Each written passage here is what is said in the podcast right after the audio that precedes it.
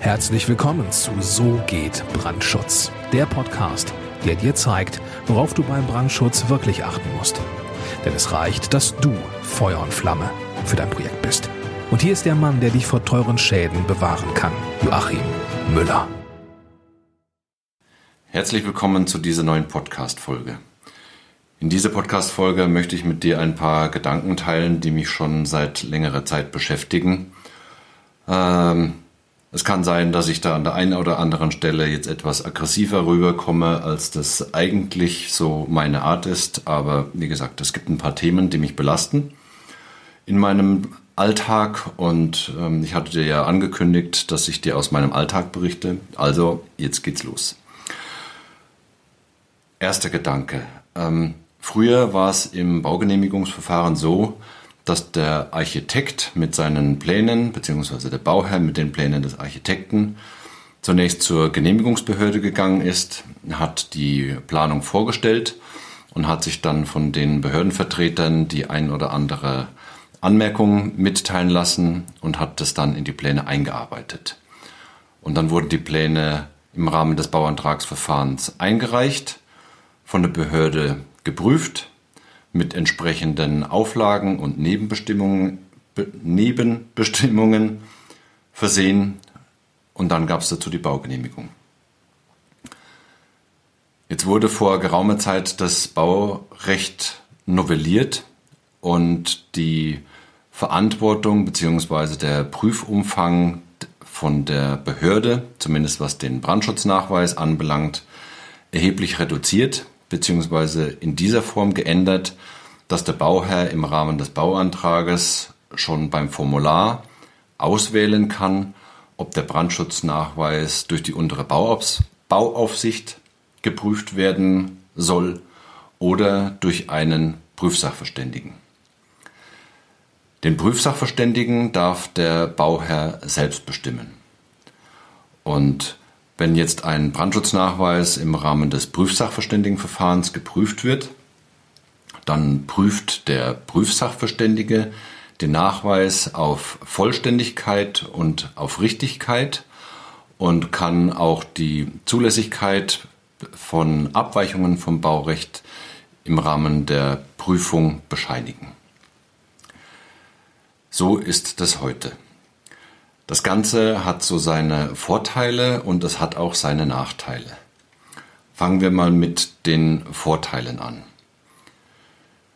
Der Bauherr, beziehungsweise ich spreche jetzt mal von mir als Brandschutznachweisersteller, der Nachweisersteller, wenn weiß, dass der Nachweis durch einen Prüfsachverständigen geprüft wird, kann schon während der Planung mit dem Prüfsachverständigen Kontakt aufnehmen und kann abfragen, ob verschiedene Abweichungen von baurechtlichen Bestimmungen im Rahmen der Prüfung zu einem späteren Zeitpunkt dann auch zugelassen werden. Das Ganze geht bei der Bau unteren Bauaufsichtsbehörde natürlich auch, aber erfahrungsgemäß sind bei den Behörden einfach wesentlich mehr Vorbehalte mit dabei.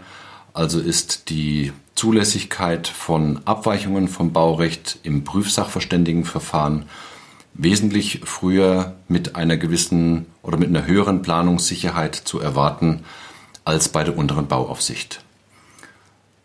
Wenn jetzt ein Behördenvertreter diesen Podcast hört, dann kann das vielleicht die ein oder andere reflexartige Aggression auslösen. Aber es ist halt einfach meine Erfahrung und die Erfahrung, die teile ich in diesem Podcast. Und ja, das ist einfach so. Also das ist meine Sicht auf die Dinge. Andere mögen eine andere Sicht auf die Dinge haben, aber das ist dann eine Podcast-Folge in deren Podcast. Der Nachteil, der sich in der Zwischenzeit herausgestellt hat, für mich als Nachweisersteller, das ist so eine gewisse schlechte Angewohnheit oder Unart oder wie auch immer man das jetzt nennen möchte. Es findet eine Verlagerung der Verantwortung statt und das möchte ich dir zunächst mal schildern. Hier in, hier in München bei der unteren Beaufsichtsbehörde habe ich jetzt schon mehrere Bauvorhaben gehabt. Da gab es Abweichungen vom Baurecht und diese Abweichungen, die wurden vorbesprochen und wurden dann in den Brandschutznachweis aufgenommen. Und dann gab es aber offensichtlich innerhalb der Behörde andere Sichtweisen und dann wurde der Brandschutznachweis ähm, mit Mängeln sozusagen zurückgewiesen. Das heißt, der Bauherr hat ein Schreiben von der unteren Bauaufsichtsbehörde bekommen, in dem drin stand, dass der Brandschutznachweis Mängel aufweist und dass diese Mängel innerhalb einer gewissen Frist behoben werden müssen. Ansonsten gilt der Bauantrag als zurückgezogen. Die Konsequenz dabei ist, der Brandschutznachweisersteller muss zur Genehmigungsbehörde gehen und muss dann entweder per Handeintrag oder durch Austausch der Seiten im Brandschutznachweis ähm, seinen Brandschutznachweis korrigieren.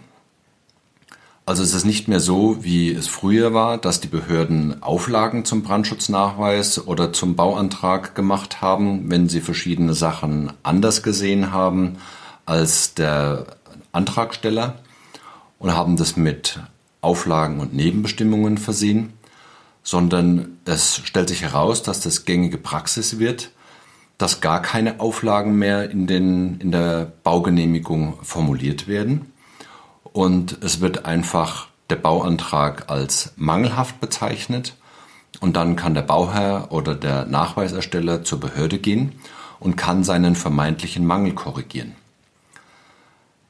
Mangel heißt in dem Fall aber für den Planer, dass er beim Bauherrn in Anführungszeichen mit dem ungewaschenen Hals dasteht, weil er zuerst dem Bauherrn ja gesagt hat, wir, wir haben die Abweichung abgestimmt und ähm, erfahrungsgemäß geht die Abweichung vom Baurecht im Rahmen des Bauantrags durch. Und jetzt auf einmal kommt ein Schreiben, dass es einen Mangel im Brandschutznachweis äh, gäbe. Mangel heißt automatisch, da hat jemand einen Fehler gemacht. Und wenn er einen Fehler macht, dann muss man erwarten, dass er diesen Fehler auf seine eigenen Kosten korrigiert. Ich empfinde das in der Zwischenzeit als, oh, ich muss jetzt wirklich aufpassen, dass ich da ähm, die richtigen Worte finde. Ich nenne es jetzt einfach mal extrem verstörend, dass die Genehmigungsbehörden ihre Verantwortung nicht gerecht werden und Mitverantwortung tragen und Auflagen machen oder Nebenbestimmungen im Bauantrag. Der Hintergrund ist, wenn der Bauherr mit den Auflagen und Nebenbestimmungen nicht einverstanden ist, dann kann er ja dagegen klagen. Eine Klage kostet Geld und den Klageweg, den will einfach die Genehmigungsbehörde nicht haben. Sie möchte rechtssicher sein und jetzt lässt sie einfach den Antragsteller so oft bei sich antanzen, bis das, was eigentlich als Auflage in der Genehmigung drinstehen müsste, per Handeintrag korrigiert wurde. Also der Nachweisersteller wird sozusagen nur noch zum reinen Sekretär der unteren Bauaufsichtsbehörde, weil die sich nicht trauen, irgendwelche Auflagen zu machen. Und dann wird der Nachweisersteller dazu gezwungen, den Nachweis zu korrigieren, in Anführungszeichen, und seinen Mangel zu beheben, auch wieder in Anführungszeichen, weil sonst der Bauantrag als zurückgezogen gilt. Jetzt muss ich mal kurz schnaufen, weil äh, das geht mir wirklich extrem auf die Nerven. Also das muss ich wirklich sagen. Jetzt kann ich aber nicht nur auf die Genehmigungsbehörden schimpfen, sondern daraus wächst jetzt eine weitere Konsequenz. Jetzt werden die Brandschutznachweise in zunehmendem Maße nämlich nicht mehr über die Bauaufsicht geprüft, sondern durch private Prüfsachverständige. Das ist eine super Sache. Wie schon erwähnt, man hat von vornherein eigentlich einen direkten Ansprechpartner, der auch vom Bauherrn beauftragt wird, aber trotzdem gegenüber dem Bauherrn nicht weisungsgebunden ist. Das steht in der Vorschrift für die Prüfsachverständigen, also in der Prüfverbau, steht es auch ausdrücklich so drin. Das heißt, der Bauherr beauftragt zwar den Prüfsachverständigen, aber trotzdem ist der Prüfsachverständige nicht an Weisungen gebunden. Also wie man auf so eine Idee kommen kann, das finde ich schon sehr fragwürdig, weil, wie es so schön heißt, dessen Brot ich esse, dessen Lied ich sing. Also gibt es trotz allem doch eine gewisse Abhängigkeit und diese Abhängigkeit, die resultiert oder die führt zu einer nächsten Unart, nämlich dass der Bauherr ganz häufig sehr früh zwar den Kontakt zu dem Prüfsachverständigen sucht, aber wenn es Prüfsachverständige gibt, die manche Sachen streng sehen, die dem Bauherrn für sein jeweiliges Projekt eigentlich nicht in den Kram passen, dann wird einfach so lange von Prüfsachverständigen zu Prüfsachverständigen hausieren gegangen, bis man denjenigen findet, der die Abweichungen vom Baurecht, die man hat, möglichst ja, ohne Auflagen oder mit geringen Auflagen entsprechend bescheinigt. Für mich als Nachweisersteller entsteht da der nächste Konflikt, weil wer erstellt denn den Brandschutznachweis? Den Brandschutznachweis erstellt der Nachweisersteller und nicht der Prüfsachverständige. Und jetzt kommt das leider sehr häufig vor, dass man als Nachweisersteller gebypasst wird und der Bauherr ruft mit seinem Belang oder der Architekt ruft mit den Belangen direkt beim Prüfsachverständigen an, klärt mit dem Prüfsachverständigen, ohne vorher mit dem Brandschutznachweisersteller gesprochen zu haben, schon irgendwelche Zustimmungen von Abweichungen ähm, in Aussicht bzw. stimmt sie ab und konfrontiert dann den Nachweisersteller mit dem Ergebnis. Also da greife ich mir wirklich jedes Mal, wenn ich mit sowas konfrontiert werde, an die heiße Stirn, weil ich finde es wirklich eine Unart. Der Nachweisersteller erstellt den Brandschutznachweis und haftet für die dauerhafte Genehmigungsfähigkeit seines Nachweises. Und der Prüfsachverständige prüft die Richtigkeit und die Vollständigkeit. Wenn das jetzt andersrum gemacht wird, dass der Bauherr zuerst den Prüfsachverständigen kontaktiert und dann den Brandschutznachweisersteller damit konfrontiert, dass ja schon alles abgestimmt sei und dass die Anzahl der Personen, die über die Rettungsgeräte der Feuerwehr gerettet werden kann, die Größe der Brandabschnitte, die Feuerwiderstandsdauer des Tragwerks, wenn es da irgendwelche Abweichungen gibt. Alle diese Dinge werden dann ohne den Nachweisersteller zum Teil schon vorbesprochen und dann soll der Nachweisersteller das einfach als gegeben in seinen Brandschutznachweis aufnehmen, weil dann läuft der Bauantrag bzw. der Prüfsach, äh, der Brandschutznachweis durchläuft dann sehr schnell das, äh, das Prüfverfahren. Mich regt das echt extrem auf, weil haften tut letzten Endes der Brandschutznachweisersteller. Ich als Brandschutznachweisersteller, ich bin doch nicht das Schreibbüro oder das Sekretariat des Prüfsachverständigen und ich bin auch nicht das Schreibbüro und das Sekretariat der unteren Bauaufsichtsbehörde. Es muss doch einfach jeder für den Bereich, für den er verantwortlich ist, die Haftung übernehmen und dafür sorgen, dass der Bauantrag und die Planung des Bauherrn den baurechtlichen Bestimmungen entsprechen. Natürlich gibt es Abweichungen vom Baurecht, weil einfach nicht jedes Gebäude dem klassischen äh, Gebäude, das der Bauordnung entspricht, ähm, gerecht werden kann, weil sonst stehen nur lauter Standardgebäude in der Gegend. Ähm, also das, das, äh, das Mittel der Abweichung, das finde ich super und ich selber als Brandschutznachweisersteller, ich nehme auch sehr viele Abweichungen in Anspruch, mit dem entsprechenden Sachverstand und der schutzzielorientierten Kompensationsmöglichkeit. Aber das Ganze, das findet seine Grenzen. Und die Grenzen, die legt jeder Nachweisersteller natürlich für sich selber fest, weil haften tut jeder Nachweisersteller im Rahmen seiner Aufgabenstellung. Und dieser, dieser zwischenmenschliche äh, Konflikt beziehungsweise dieser Interessenskonflikt zwischen der Bauherr möchte alle Abweichungen haben. Er möchte möglichst keine beziehungsweise ähm, nur Kompensationsmöglichkeiten ausschöpfen, die kein Geld kosten. Er möchte vom Prüfsachverständigen und von der unteren Bauaufsichtsbehörde möglichst schnell den Nachweis geprüft haben.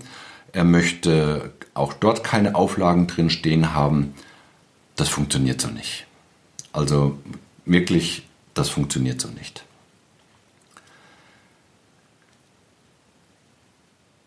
Ich habe jetzt, ja, ich muss einfach aufpassen, dass ich in dem Zusammenhang nicht zu aggressiv rüberkomme. Dessen bin ich mir schon auch klar. Aber wie du jetzt anhand meiner Stimmlage und dessen, was ich so gesagt habe, schon gemerkt hast, ähm, ich habe da wirklich ein, zum Teil ein ernsthaftes Problem, weil ich möchte dem, dem Wunsch des Auftraggebers entsprechen und ein vernünftiges Gebäude mit ihm gemeinsam planen, das er dann zum späteren Zeitpunkt auch optimal und wirtschaftlich nutzen kann. Aber wie schon gesagt, ich hafte für das, was ich tue und das in nicht unerheblichem Umfang. Und ich bin der Nachweisersteller und nicht das Schreibbüro des Bauherrn und nicht das Schreibbüro des Prüfsachverständigen oder der unteren Bauaufsichtsbehörde. So verstehe ich meine Aufgabenstellung nicht. Also wenn ein Bauherr einen qualifizierten Brandschutznachweis von mir haben möchte, dann muss er natürlich auch davon ausgehen, dass ich das Baurecht zwar auf der einen Seite mit allen Möglichkeiten ausschöpfe, aber trotzdem muss der Bauherr darauf vertrauen, wenn er schon mich als qualifizierten Brandschutznachweisersteller beauftragt, dass ich ihm dann auch in seinem Interesse die Grenzen aufzeige. Weil auf der einen Seite möchte, ich, möchte der Bauherr möglichst wenig Brandschutzauflagen haben damit sein Gebäude nicht so teuer wird. Das verstehe ich ja auch. Wenn es dann zum Brand kommt, dann möchte der Bauherr aber am liebsten natürlich ein super sicheres Gebäude haben, damit ein Brand auf eine kleine Stelle begrenzt ist und damit die Feuerwehr möglichst schnell hinkommt ähm, und damit ansonsten das Gebäude keinen großen Schaden nimmt. Also da möchte man den Brandschutznachweis dann schon haben. Frei nach dem Motto, wasch mich, aber mach mich nicht nass. Erstell für mich einen Brandschutznachweis, wo alle Abweichungen drin sind, die man sich nur so vorstellen kann. Aber wenn es brennt, kannst du sicher sein, ich pack dich am Kragen und dann sage ich dir, äh, ich hätte ganz gerne eigentlich meinen Schaden begrenzt gehabt. Äh, hättest du mich doch damals darauf hingewiesen, dann hätte ich da einfach ganz anders gehandelt und ich hätte mich ganz anders entschieden. Also Vielleicht jetzt nochmal als kurze Zusammenfassung. Jeder trägt für seinen Bereich die Verantwortung. Der Bauherr, der Prüfsachverständige, die untere Bauaufsichtsbehörde und auch der Brandschutznachweisersteller. Und man sollte bitte darauf achten, dass niemand in irgendwelche Haftungen hineingepresst wird. Das gilt sowohl für den Prüfsachverständigen, zum Thema Hausieren, wie vorhin genannt, dass der Bauherr eben nicht von einem Prüfsachverständigen zum anderen geht, solange bis er seinen Willen durchgesegnet äh, bekommt. Und für den Brandschutznachweisersteller gilt es natürlich genauso.